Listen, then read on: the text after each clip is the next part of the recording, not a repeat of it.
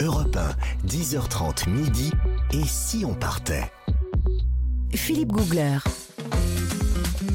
Et nous voyageons au Costa Rica ce matin jusqu'à midi sur Europe 1. Nous sommes en ligne avec Cyril Muller qui est volcanologue au Costa Rica. Il est en direct avec nous depuis là-bas. Et puis je suis bien sûr en compagnie de mes camarades dont la célèbre Nathalie Corée. Oui, célèbre pourquoi on ne sait pas. Ben, célèbre parce que vous explorez les choses à votre façon. Ah Et on adore Ah, votre ça. façon. Ah, oui. On adore ça. Oui, oui, je fouine. Surtout qu'il n'y a que la bouffe qui vous intéresse. Dites donc, vous êtes désagréable. Pas du tout, il y a aussi la mode. C'est vrai.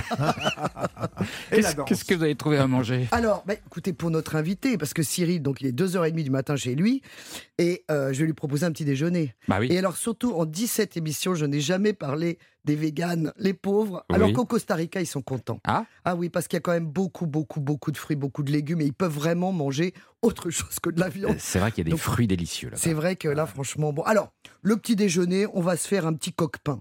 Hein. Donc, le, le, le coq-pain, c'est le gallo pinto. Euh, c'est très simple. C'est des haricots noirs, du riz, des œufs, évidemment, pour les Mhm. véganes, euh, des aromates, et puis, et puis et tout ça avec du plantain frit et de la farine de maïs. Et alors là, le petit déjeuner, c'est classique, mais alors ça tient au corps. Ça tient au corps. Ah là, là, il peut grimper son volcan, le Cyril, il n'y a aucun problème. Cyril, c'est votre petit déjeuner avant de partir sur le volcan? Euh, oui, en général, euh, un petit déjeuner ou sur le volcan même. Mais euh, oui, c'est- la tradition, c'est de manger justement le bon gallo pinto juste avant de partir euh, pour être euh, quinqué pour toute la journée. Ah bah oui. Ça tient au corps. Et Après- puis après, je vais vous proposer un petit, un petit cassado, Philippe. Un cassado Est-ce qu'on se faisait un petit que Alors, c'est casado, ça vient de casarcer. Casarcer, ça veut dire se marier. Donc, le casado, c'est le marié. Pourquoi En fait, c'est tout simple. C'est une façon de disposer dans un plat euh, le riz, les haricots, les, les, les légumes, la salade de choux, les betteraves, le poisson ou la viande. C'est en fait une façon dont la bonne épouse marie tous les, ingrédients dans une belle assiette bien disposée. Ça s'appelle un casado. Parce que c'est l'épouse qui doit le faire, le mari non. Ben, c'est pour le mari, toujours, vous savez Hein bien. Hein, vous savez bien, que dans le monde, le monde entier est pareil, malheureusement. Non, mais ça, c'est vraiment, voilà. Ça, c'est le classique. hein. On a le gallo pinto et on a le cassado. Mais alors, évidemment, vous allez me demander qu'est-ce qu'on mange de bizarroïde? Bah oui. Alors, déjà, les iguanes, non. hein. On mange pas les iguanes parce qu'elles sont en voie de disparition. Donc, on arrête avec ça. Il y a quelques tribus qui en mangent encore, mais alors, vraiment, non. On les chasse que par tradition et encore. Mais par contre, je vous ai réservé la viande d'agouti. Qu'est-ce que c'est? Alors, la viande d'agouti, je suis sûr que vous en avez déjà mangé. Qu'est-ce que c'est C'est un petit rongeur? C'est un rongeur terrestre d'Amérique tropicale, donc euh, c'est de la famille des caviens, que vous connaissez très bien, bien sûr. La famille des caviens. Oui. Alors, on en connaît trois espèces d'agoutis. Ah bon Ah oui, il y a l'agouti simple, hein, qui se mange très bien, l'agouchi et l'agouti huppé. Mais ça ressemble quoi à un agouti? Eh ben, ça ressemble à un gros lapin. Hein C'est vraiment un gros rongeur. Euh, bon, c'est pas idéal, idéal. Alors surtout, je vais vous dire, Philippe, faites attention quand même, parce que euh, on se serait rendu compte que euh, il y a des scientifiques qui voient rien. C'est pour vous dire qu'ils se sont penchés sur la question entre pour établir une relation entre la consommation euh, régulière de viande d'agouti et le fait que eh ben, les, les gens deviendraient de plus en plus rebelles, Comment totalement indisciplinés. ça L'agouti déclenche L'agouti est déclencheur. L'agouti Ah bon déclencheur d'une sorte d'indiscipline, euh, voilà. Et on dit même que euh, dans l'armée, bah, il faut faire attention parce qu'un homme armé qui mange beaucoup d'agouti est plus exposé au risque de tirer sur tout ce qui bouge. Ah bon C'est une étude très sérieuse. Bah, Ça tombe bien, il n'y a pas d'armée là-bas au Costa Rica. Exactement, c'est pour ça que je vous tendais la perche, bien sûr. C'est le seul pays au monde où il n'y a pas d'armée.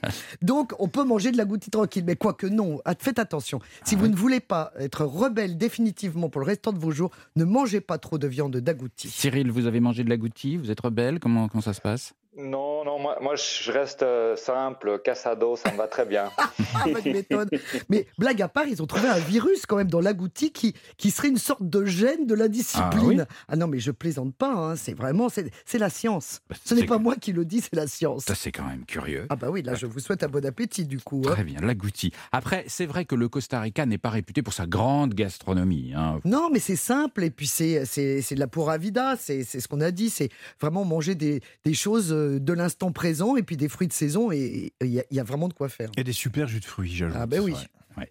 Lisse. Ça, c'est fantastique, quoi. Alors, euh, il y, a- il y a un esprit, moi, que j'aime bien au Costa Rica, euh, autour de la table et ailleurs d'ailleurs. C'est ce qu'on appelle là-bas l'esprit ticos. Vous allez peut-être m'aider, euh, Cyril, à décrire ça. Parce que ticos, c'est le diminutif en espagnol. Mm. Mais là-bas, on met le diminutif à, peu près après tout. C'est-à-dire qu'on vous dit pas euh, passe-moi euh, une bouteille, on dit pas passe-moi la petite bouteille et puis je vais m'asseoir sur la petite chaise et puis tiens je vais prendre la petite voiture, faire une petite promenade. On fait ça ici, moi je dis toujours un petit café. On me dit pourquoi petit bah, Oui, mais on le fait on le fait pour le café, mais on le fait pas pour tout. Ah oui. Et vous avez remarqué ça, Cyril là-bas? Oui, oui, alors bon, c'est très connu. D'ailleurs, c'est pour ça que les gens euh, au Costa Rica, on les appelle les ticos euh, et les ticas. Euh, et puis, justement, parce qu'ils utilisent toujours ces diminutifs, il y a, il y a aussi d'autres endroits en Amérique latine, mais les, les, les costariciens, ils sont vraiment très reconnus pour ça. Et puis, c'est une manière, en fait, de, de, de, mettre, de rendre plus doux les choses. Quand on a quelque chose à dire qui est pas très agréable, on va mettre plein de hitos, et puis à, la fin, comme ça, ça, on dirait que ça sonne plus joli, en fait. Ça sonne beaucoup plus joli. et, c'est une façon de rendre la vie plus douce. Voilà, exactement. Et puis euh, justement, ouais, quand euh, vous mettez ouais, un peu ça partout, comme ça, ça, ça, ça atténue un petit peu la, la, rudesse de certains mots ou la rudesse de certains propos, et puis ça passe beaucoup mieux. Euh, il, faut il, vaut, mieux dire je vais te mettre une petite claque que je vais te mettre une claque. oh, L'exemple. Surtout Philippito. Avant, vous mettez Philippito. L'exemple. Alors, le, le, Costa Rica, c'est un, un, pays extraordinaire pour ses volcans, on l'a compris, mais aussi pour ses plages qui sont extrêmement euh, préservées. Parce qu'il y, y, a des lois, je ne vais pas entrer dans les détails parce que c'est toujours un petit peu compliqué, mais en gros, on ne construit pas tout près de la plage, on construit un petit peu en retrait, ce qui fait que vous avez des plages tropicales, mais comme dans les rêves. C'est-à-dire que vous avez une anse comme ça parfaite, ourlée de, de cocotiers, et il n'y a rien d'autre. Et donc c'est vraiment euh, Robinson, mais à portée de main, euh, très facilement. Vous n'êtes pas obligé de marcher des heures pour trouver des, criques préservées. Vous, vivez dans un paradis, hein, Cyril, pour ça. Alors ouais, pour ça c'est incroyable parce qu'il y a, y, a, y a, une quantité de plages qui sont mais vraiment euh, il y a personne, il y a, il y a pas il y a pas une petite un petit hôtel ou rien du tout. Il y a, personne. Ben, c'est surtout dû à euh, ben, pendant pas mal d'années, en fait, les, routes n'ont pas euh, se sont pas développées énormément. Le réseau routier ne sont pas s'est pas développé énormément. Beaucoup de pistes encore, surtout sur la péninsule de Nicoya.